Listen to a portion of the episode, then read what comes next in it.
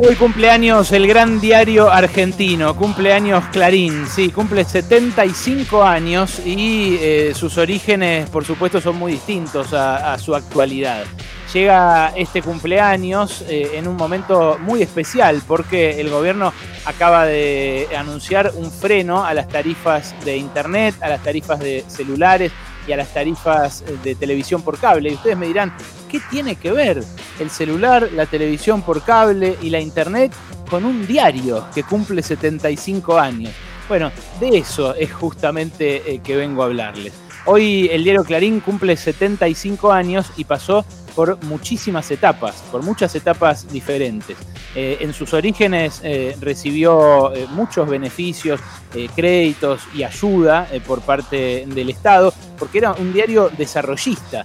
Empezó justamente hace 75 años como una voz del desarrollismo que discutía con la de Perón pero que planteaba las ideas de Rogelio Frigerio, de Frondizi, de los tipos que por esos años querían industrializar el país. Eh, y era eso, era una, voz, un, lugar, un reducto donde se daba esa discusión.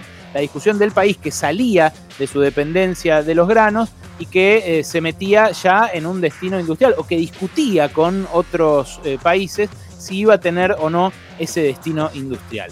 Como era la voz de quienes estuvieron en el poder durante un tiempo, en los años 50, Clarín ya en esos orígenes recibió beneficios, créditos, ayuda y también papel por parte del Estado. De hecho, el enorme predio que ocupa la redacción ahí en la calle Tacuarí se lo concedió Arturo Frondizi, la voz del desarrollismo de ese momento. Bueno, después eh, Clarín, por supuesto, siguió creciendo eh, y se convirtió en un diario eh, muy leído, desplazando a los diarios más leídos de la Argentina. Cuando llegó la dictadura, el diario Clarín obtuvo otra gran ventaja por parte del Estado, que fue papel prensa. Eh, papel Prensa eh, fue la plataforma que le sirvió justamente para ganar escala, para llegar a todo el país. La compartió con la nación, pero lo mantuvo en un lugar preponderante. Eh, y después, cuando volvió la democracia, entró a la radio, adquirió Radio Mitre con una vista gorda que hizo Raúl Alfonsín en las licitaciones de las licencias que al principio eran públicas, hasta ese momento las radios eran públicas, había distintas, pero eran eh, distintas radios públicas. Bueno, empezaron a privatizarse y ahí es donde eh, Clarín empezó a convertirse en un multimedio. Eh, logró pisar la radio ahí con Radio Mitre, después con Menem consiguió entrar a la TV, entró a Canal 13, entró a la televisión por cable también, con una empresa propia y con canales propios. Eh, después eh, de Menem vino la Alianza y en la Alianza también tuvo a su amigo, a Carlos Chacho Álvarez, eh, que bueno, le, representó una voz propia dentro del gobierno de Fernando de la Rúa. después llegó Eduardo Dualde con la crisis, el crack de 2001-2002 y Eduardo Dualde le entregó la ley de quiebras y también la ley de bienes culturales, eh, dos elementos clave eh, que le permitieron a Clarín eh, primero zafar de la quiebra y después zafar de que la empiecen a controlar a la empresa desde afuera.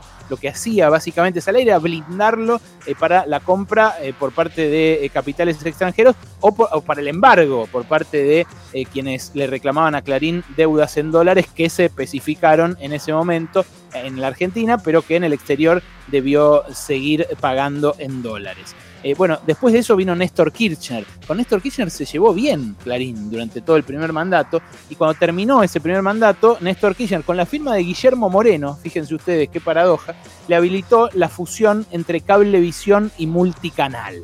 Ahí Clarín ya eh, era una empresa más grande que el Estado, digamos, una empresa con capacidad eh, para imponer su criterio, eh, no solamente a través de lo periodístico, sino a través de lo informativo y a través de lo empresarial, de lo corporativo. no solamente un diario, mucho más que un diario.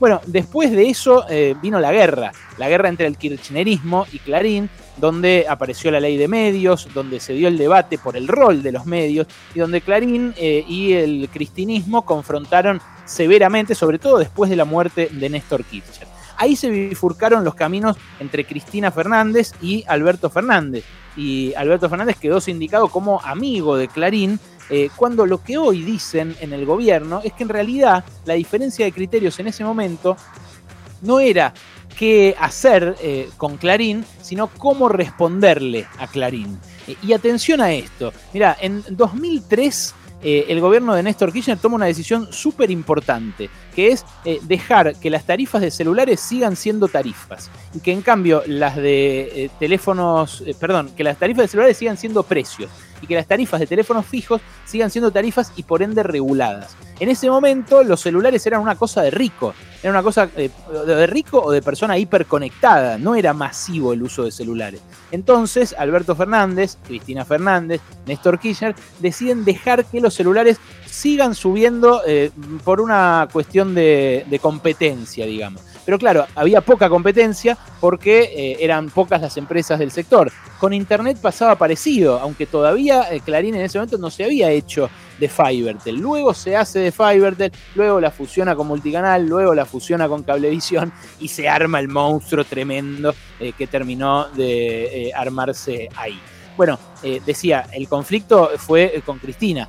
Cuando finalmente Cristina deja el gobierno, aparece Mauricio Macri y Mauricio Macri le dio todo lo que quiso. Le dio la venia para quedarse con Telecom y por ende fusionar Telecom con personal, eh, con la que era su empresa de celulares ya hasta ese momento, que era Nextel, juntarla con eh, la fusionada Cablevisión Multicanal, en definitiva armar ya un monstruo tremendo que es lo que tenemos hoy. Eh, y Macri además les concedió algo muy importante y sobre lo cual no solemos detenernos, que es que en la ley de defensa de la competencia que eh, redactó Elisa Carrió, había una cláusula eh, donde se establecía qué es eh, posición dominante y qué no.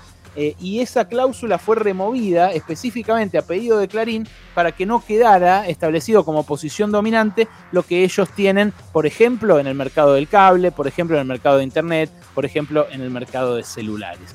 Hoy estamos en este cumpleaños, en el cumpleaños 75 de Clarín, transitando una coyuntura distinta, rara, porque lo que dicen cerca del presidente Alberto Fernández es que a ellos no les importa lo que publica Clarín. Hoy Clarín festeja sus 75 años con una tapa tremendamente anti-oficialista, eh, tremendamente opositora, que es eh, un anticipo de que van a subir el monotributo y el impuesto a las ganancias. Bueno, esto fue desmentido por el gobierno, desmentido por la FIP, desmentido por el Banco Central, eh, que vayan a, aumentar impuesto a las ganancias a pedido del Fondo Monetario, como publica ahí Marcelo Bonelli.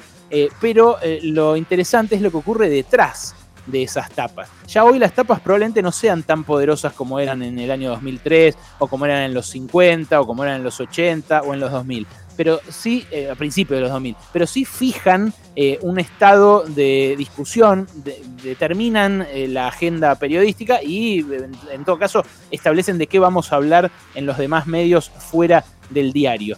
pero ahora la lupa no está puesta en lo que dicen los medios o en su régimen de propiedad, sino que la estrategia que parece adoptar el gobierno para dialogar con este monstruo, que es en muchas cosas más poderoso que él, es la estrategia de hacerle crecer competidores. Acá lo que hizo eh, con el decreto de necesidad de urgencia el gobierno fue frenar los aumentos y declararlos servicio público. Entonces, con esa herramienta en la mano y después con la amenaza de revertir algunas de estas cositas que te conté que le fueron dando los siguientes gobiernos, lo que procura hacer Alberto Fernández es decirles, compitan y discutan, pero no fijen precios por encima de lo que manda esa competencia. Lo que creen, eh, insisto, en lo más alto del gobierno, es que eh, Clarín a esta altura ya no aprovecha su potencia mediática para condicionar a los gobiernos. No es que les pone las tapas para condicionarlos, aprovecha su potencia empresarial